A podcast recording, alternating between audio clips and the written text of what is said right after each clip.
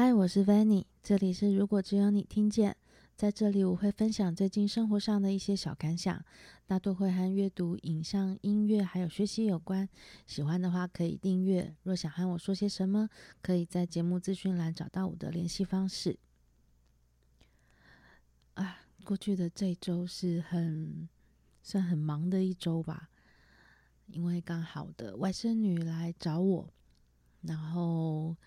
觉得和一个不是很熟的亲戚，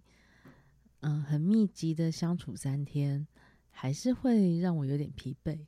然后也可能因为自己就是那个长辈吧，对，所以还是会有那种嗯，尽量希望自己可以照顾的好一点的心情。那在他离开之后呢，刚好我原本就排了一些活动。嗯，所以今天就来讲一下，就是我这个周末做的事情。呃，在蛮久之前我就买了这个戏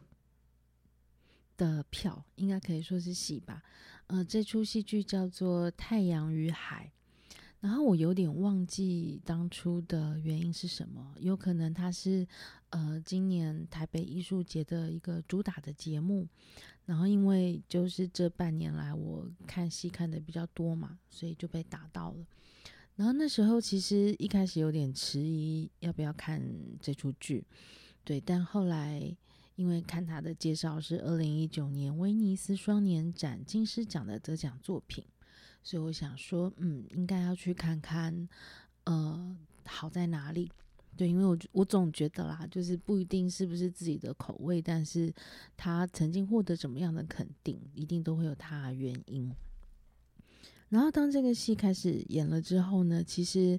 呃，同温层里面就已经有一些朋友或者是不熟的人，但是我有追踪的，都看他没有去看。那慢慢的就会发现，哎，评价可能有一些不太一样哦。那这出剧很特别的是说，它的情境是他会把沙滩搬到剧院里面。然后你就会看着，就是啊、大家在一个海滩上面，然后可能有些人在玩，有些人在晒太阳，有些人在看书，然后一边他们可能会唱起轻歌剧来，然后这些唱的内容可能是跟他自己的生活有关，那可能是跟一些环保意识有关。然后节目其实不长，全长大概一个多小时吧，一小时出头。对，但以我自己的心情是。嗯，其实我到了快一个小时的时候，我就有点不太行了。嗯，那我想原因应该有几个。第一个是说，呃，他他本身的歌曲，因为这个有点是我的罩门，就是我觉得他原本的歌曲就不是很对我的胃口。对，因为我觉得就算是轻歌剧，那音乐也要够好听。对，但这个整个的。呈现我就觉得啊，这部分实在是落差跟我的期待是蛮大的。对，那歌者，因为歌者他也只能唱出已经写好的东西，所以我觉得光是音乐可能不够吸引人这件事情，那对我来讲，那个突然的兴致就降低了很多。那再来，我也有在思考一个是，当我每次去看一个节目的时候，是不是知道的越少越好？因为这部分我觉得我还没有很拿捏得很好，因为以前有时候真的完全不知道的时候进去看一出戏，那个陌生感会很强。对，那所以后来我还是希望自己可以多少做一点功课。但这出《太阳与海》啊，因为他的功课，当我们看到了就讲完了，也就是啊，把沙滩搬到剧院里面，大家躺在上面。呃，可能就是要么就是那个一般的气氛演员，对，那要么就是他会唱歌，但是其实他完全没有剧情的推动，对，那所以变成是第一个让我惊艳的元素，可能已经先得知了，那所以进了台北表演艺术中心就比较是哦，对，真的沙他们进来了。对，但这样子的话，其实对于整个的期待感就降低了蛮多。那再来就是啊，歌没有很重我的胃口，就更令人感到难过。不过我后来有在想说，到底因为我我相信，可能当呃各种评论家或者是各各个观众第一次看到那样子的形式的时候，应该是会觉得蛮特别的。对，但是对于一个可能已经演了几年的剧，然后介绍可能都不少的情况之下，我觉得就是考量观众、陌生观众的心情，可能还需要再多一点什么。对，因为我觉得就最后结束的时候也很好玩，就是呃工作人员就默默的走到大家的身边，就说：“哦，出口在那边。”然后我们就一起出口了。对，所以就有点啊、真真的很难有很强烈的感觉。然后因为整场的那个音乐就很，我觉得那个一致性真的太高，所以到最后我可能歌词也没有什么在看，就恍神了。所以里面的那个在谈什么环保的东西，我好像也没有很 get 到。对，所以我就觉得那那一个小时我就是恍恍惚惚的，然后。尽量的不要被身边的人撞到，这样对，就觉得还蛮奇妙的。所以我在想说，如果嗯之后要尝试这种比较不一样的戏剧形式，可能知道的少一点，然后还有就是要开始慢慢摸清楚自己的喜好，嗯，就是有时候也不一定要尝试太多新鲜的事物。对，因为我觉得，毕竟我在这一块还算个新手，真的现在最重要是培养兴趣，而不是又让我回到那个当年对剧场有点恐惧的状况。嗯，然后因为结束之后就，呃，突然想起说，诶，北美馆有杨德昌的展览，然后北美馆在礼拜六又开得比较晚，所以我应该可以去哦。然后我就很开心的就穿过了花博馆公园过去，然后我觉得这真是一个太正确、太正确的决定哦。嗯、这个在北美馆办的杨德昌的算回顾展，它的抬头叫“一一重构杨德昌”，然后它是由台北市立美术馆跟国家电影及视听文化中心共同举办。然后王俊杰馆长和那个北艺大的孙松荣教授是共同策展人。那我必须说，就是这个展实在是可以把人一拳击倒的那个展。就我我我不太知道是我以前实在太少逛美术馆还是怎么样。可是我觉得这几年北美馆真的带给我非常非常多的快乐。就是每次进去的时候，通常都是觉得哇，这个。这里面的策展，这里面的安排，实在都是费尽心思。对，那杨德昌，我其实对他并没有任何的理解。对，因为呃，说实在话，很很长一段时间，我就是那个被台湾电影吓坏的观众，就是每一次的尝试，每一次都那个沮丧感很强。那当然，我想这个跟年纪可能有一些关系。就是当年一开始在看的时候，可能年纪比较小，对，所以那时候难免会对于呃不是那么娱乐性的东西，就是接受度会比较低，或者是比较没有耐心。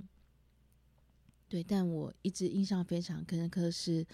呃，我小时候就非常喜欢《古岭街少年杀人事件》。对，那。那时候其实我也想不太清楚原因，可是因为在可能那个年代，我对于一件事情表达喜爱的方式就是，嗯、我有买了他的原著小说，对，那个我还记得是吴淡如写的，然后还有买了他的卡带，对，那还是一个卡带的年代，所以在那时候我们就可以听到那个王波森非常非常厉害的嗓音。然后唱着英文歌曲，这样，对，所以我觉得我对于《孤岭街少年杀人事件》的喜爱，是因为那个故事。我觉得那个故事里面有一些我说不太清楚的东西，就例如说，到底为什么他要杀人？那当然，这是一个，呃，改编自现实世界中曾经发生的真实故事。然后，这个真实故事在这个。展览的现场，然后也有把当年的那个报纸直接很很好心的帮我们把字放大，所以你可以看到当年的报纸是怎么样描述那个故事的。就讲到现在，突然想想一想，觉得那个报纸还真的很白话文呢，就是他那个对话，或者是描述大家的心情，都非常的对，非常的直白，嗯，就不太像是稿子，比较像是有一个白描在旁边，然后把每个人的心境就这样很直接的这样写下来。然后，因为展场第一个走进去的展间，应该就是牯岭街少年杀人事件。我没有记错的话，我觉得这是一个非常吸引目光的处理方式。因为也许杨导的作品这一部是最知名的，而且毕竟里面有张震嘛。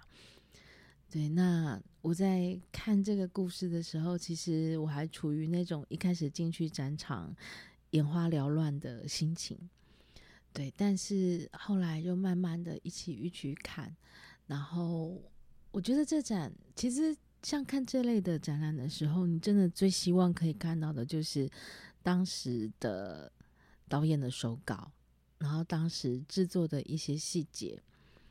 然后像里面呢、有有一个那个杨德昌的手稿，他就写着他怎么去阐述小四跟小明的爱情。有，请容我念一下。对，因为里面有些字我可能不是那么确定，但是我还是很想把这段念出来。这个故事让我们看到爱情的复杂面貌，也试图为爱情的发生是那么的令人欣悦、欣慰和喜悦，那么的令人向往及怀念。当他爱到世俗的偏见、世俗的矛盾、世俗的思念。世俗的斗争、个性冲击、考验的时候，这种向往和追思转变成了一种不平的仇恨、不平的丑恶，一种毁灭的冲劲，一种毁灭的。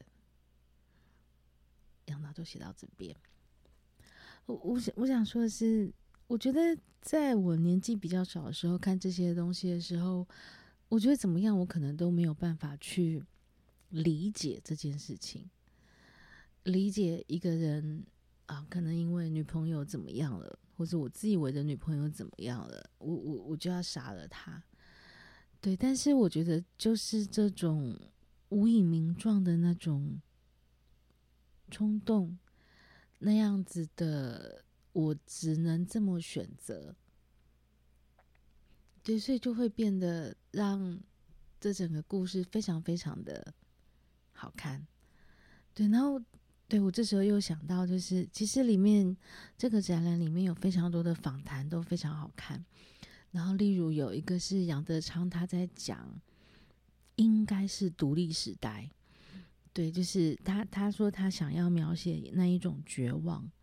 什么叫做他描写的绝望呢？那个绝望是一种是我只能杀了他，一种是我只能杀了我自己。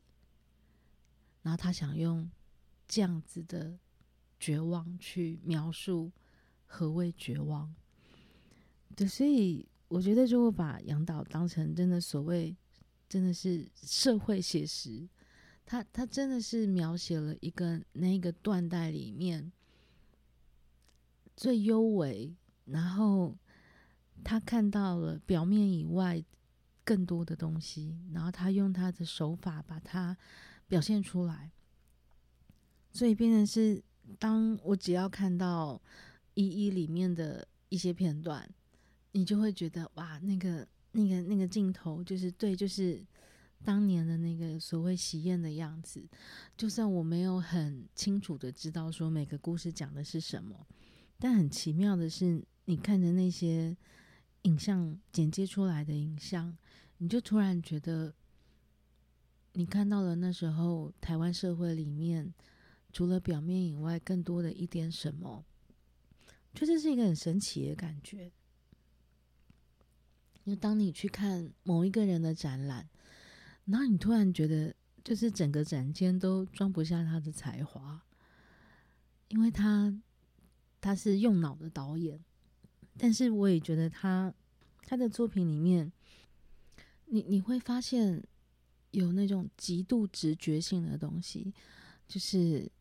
因为我是一个导演，所以我要选择什么样的画面，然后我也同时是个编剧，所以我要让这个演员讲什么话。对，这真的是一个极度理性与感性交错成的结果。对，然后我觉得这也同时对应到了，就是后来啊、因为最后有有一段也很好看的影像是，呃，这个制作单位他可能找了很多导演来形容他们眼中看到的杨德昌。对，那你就会反射出来是说。他的作品是跨越地域、跨越时间，然后就算那个人他不是很了解台湾的生活，但是他可以在里面感受到那个生而为人，或是那个特殊情境下每一个人跨越世代所会面临到的难题。我觉得真的是非常的强，非常的美。然后又从这里对应出来一个很有趣的东西是，杨德昌并不是那一个那一种有子弟兵的导演，对，因为有些导演他会有那种传承的感觉嘛，可能说啊，我是师承哪一位前面的大导演的手法，对，但是跟他工作过的人也许不少，但是他却没有一个有点像是所谓传承的弟子，那我就会把它归因为是因为。他太聪明了，他看事情的方式不是任何人可以经由学习而学习而来的。对，那那样子怎么会有人有办法说他是师承杨德昌呢？对，因为那样子的东西，他太太独立，他太吃这个导演他原生的核心。对，我在那整个展场里面走来走去的时候，我真的就觉得哇。这个人的核心好强啊，就是尤其是看他的访谈，会非常有感觉。就似乎是每一个问题，他都可以有一个他自己的已经思考过的答案，因为他不是那种会被你问到的人。呃，里面有有一个三十七分钟的访谈，是由魏德胜拍摄的。那我不太确定，因为他那个呃现场的那个资讯。栏也没有说明说这这段拍摄的缘由是什么，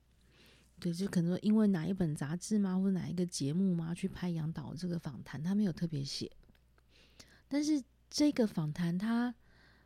他非常的，他有点像是漫谈，就因为好像没有什么主题，对。然后你在很少的时候，你会听到，嗯，魏德圣他可能问了一些问题。但那些问题其实是非常不精确的，对，那那个不精确里面，